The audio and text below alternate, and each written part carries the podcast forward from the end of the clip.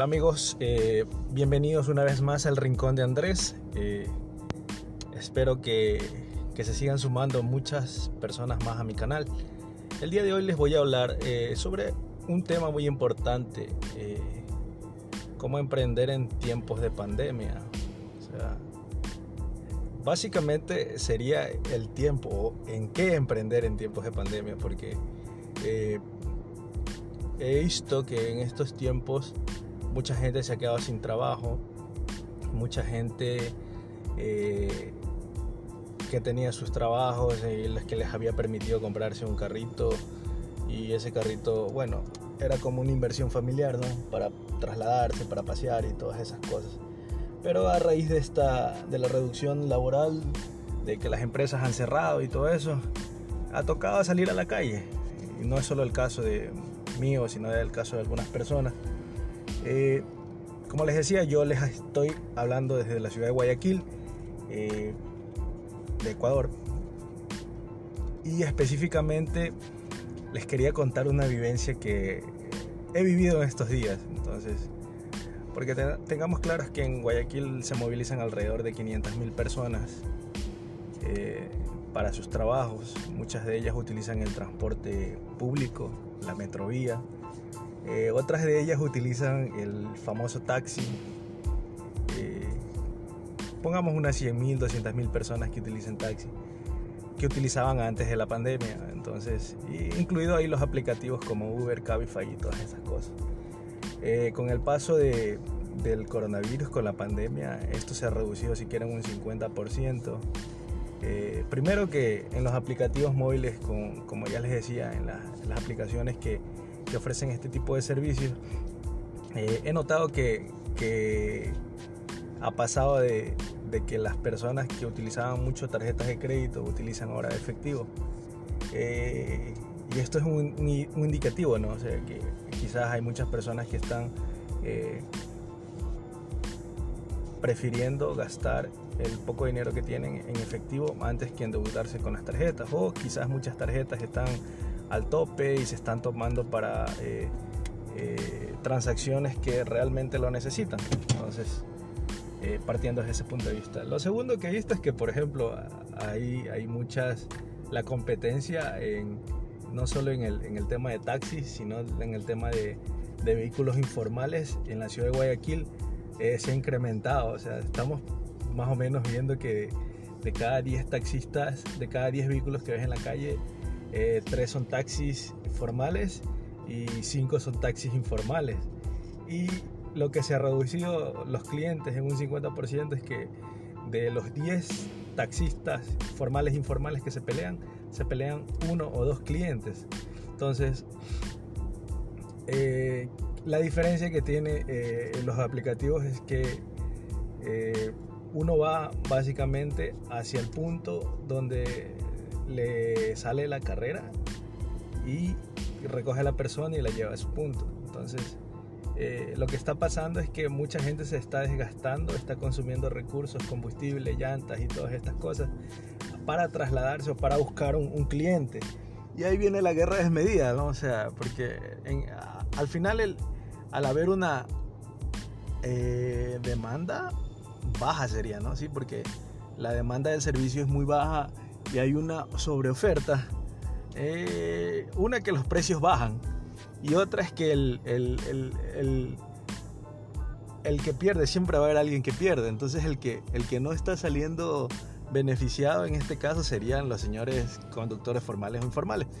Eh, me ha pasado porque yo hacía Uber. Bueno, eh, he tenido ciertas cositas y, y no, lo, no lo he hecho esta semana, pero veía eso, ¿no? O sea, mientras que, que, del Uber tú te, te, encargas de recoger solo a la persona y trasladarla, eh, con el taxi informal es algo que, que te desgastas demasiado, estás, estás, dando vueltas y he medido, o sea, por ejemplo, muchas veces eh, de una tanqueada de 10 dólares eh, sales ahí con el, con el, con el, ¿cómo se llama? Con el combustible.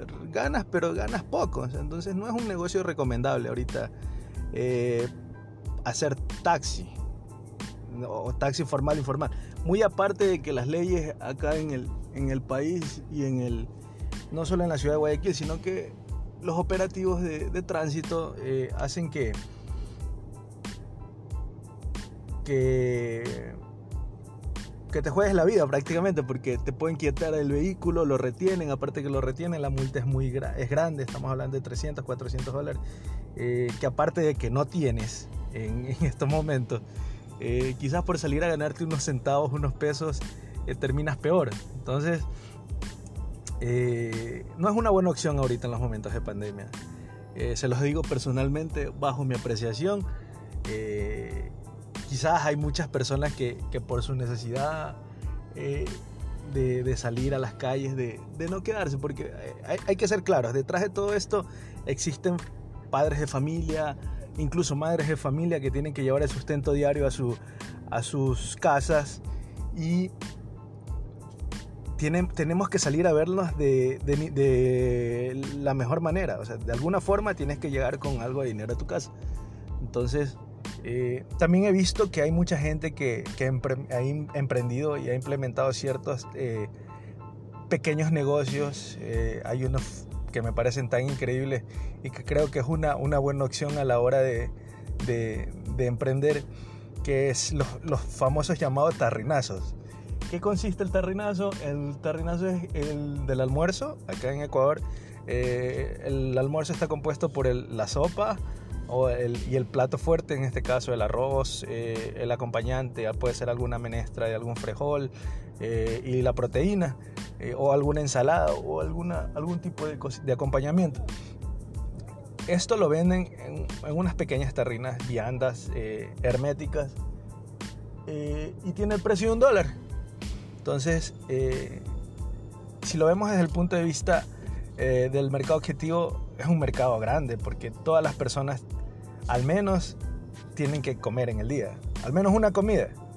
Entonces, es un negocio que quizás sí, en la mañana te, es un poquito complicado porque hasta preparar todo eso, hasta ah, te va a tocar esforzarte un poquito al madrugar y todo eso para, para establecer tu negocio en la mañana, pero ya eh, en cuestión de la tarde, cuando sales con la comida, tipo 12, 1, 2 de la tarde ya, ya esa comida se acaba. Entonces, y es una comida, y es algo, primero que es algo fresco que tú estás ofreciendo a tus clientes, y eso va a depender de la sazón, ¿no? O sea, si tienes buena sazón, vas a tener una acogida de clientes buena, y a su vez, es dinero que te entra en efectivo, al 100%.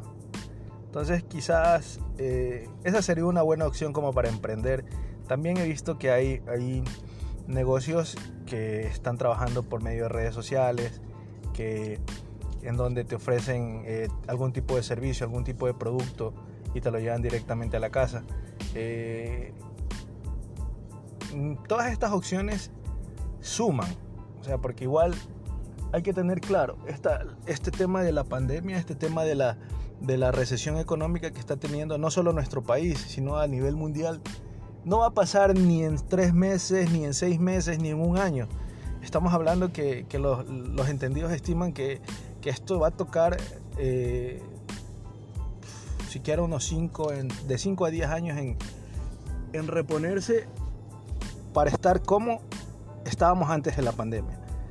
Eh, por ende, eh, hay mucha gente, por ejemplo, es mi caso, y el caso de muchas personas que, que dependían de un ingreso fijo y un ingreso variable, quizás se quedaron con el ingreso fijo y el ingreso variable ya no está. Pero las obligaciones siguen mensualmente. Entonces la única forma eh, es tranquilizarse, porque uno se, mes a mes se desespera, porque igual eh, quizás aquí en, nuestro país hubieron unas, unas eh, flexibilidades en, los temas de pagos y en el tema de, de, préstamos de que habían con bancos, con casas o con tarjetas de crédito, pero eh, solo fueron por dos meses. Eh, ahora los bancos te exigen o, te, ya te están pasando las cuentas o, las, las cuotas que tienes que pagar mes a mes y el banco no te espera. O sea, si, si, tú no tienes el dinero, lo único que te hacen es te mandan a central de riesgos y se acabó el problema. Entonces, esto a su vez eh, genera un poco de, más que incertidumbre, sino que uno se estresa. Estoy hablando en mi caso particular.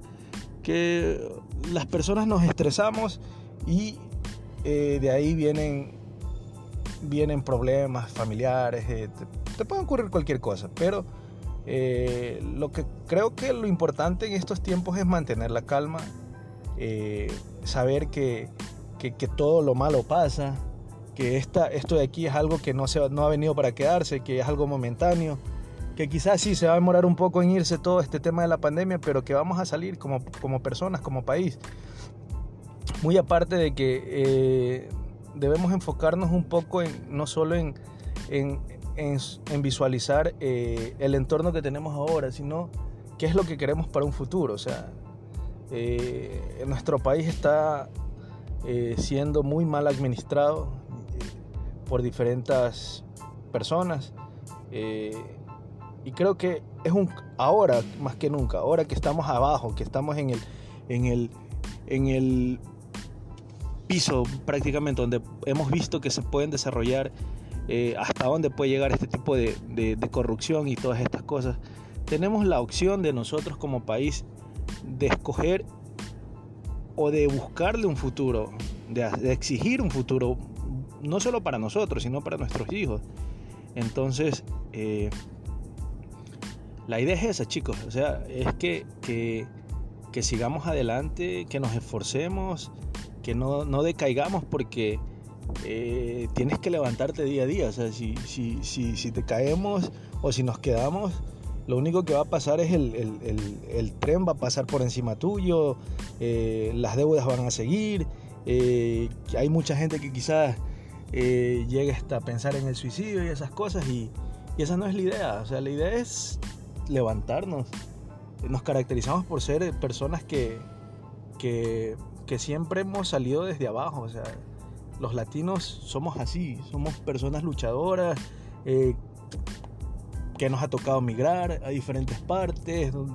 He visto mucha gente venezolana eh, profesional, he visto mucha gente ecuatoriana profesional que le ha tocado hacer, ir a hacer empleos en otros lados que, que no, los, no los hubieras pensado hacer nunca. Entonces, es una forma de comenzar. O sea, si ya esto nos pasó, hay que virar la página y seguir adelante. Entonces, eh, eso es lo que yo quería comentarles el día de hoy. Espero que, se sigan sumando a mi canal, eh, que sigan escuchando los podcasts que voy a ir subiendo eh, semanalmente o mensualmente, dependiendo del, tiempo como esté.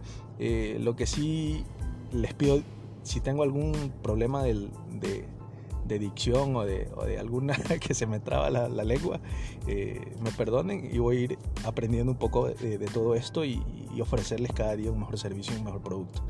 Eh, les gracias por, por, por estar, con el, estar en el rincón de Andrés y nos vemos la próxima. Eh, muchas gracias. Hasta luego.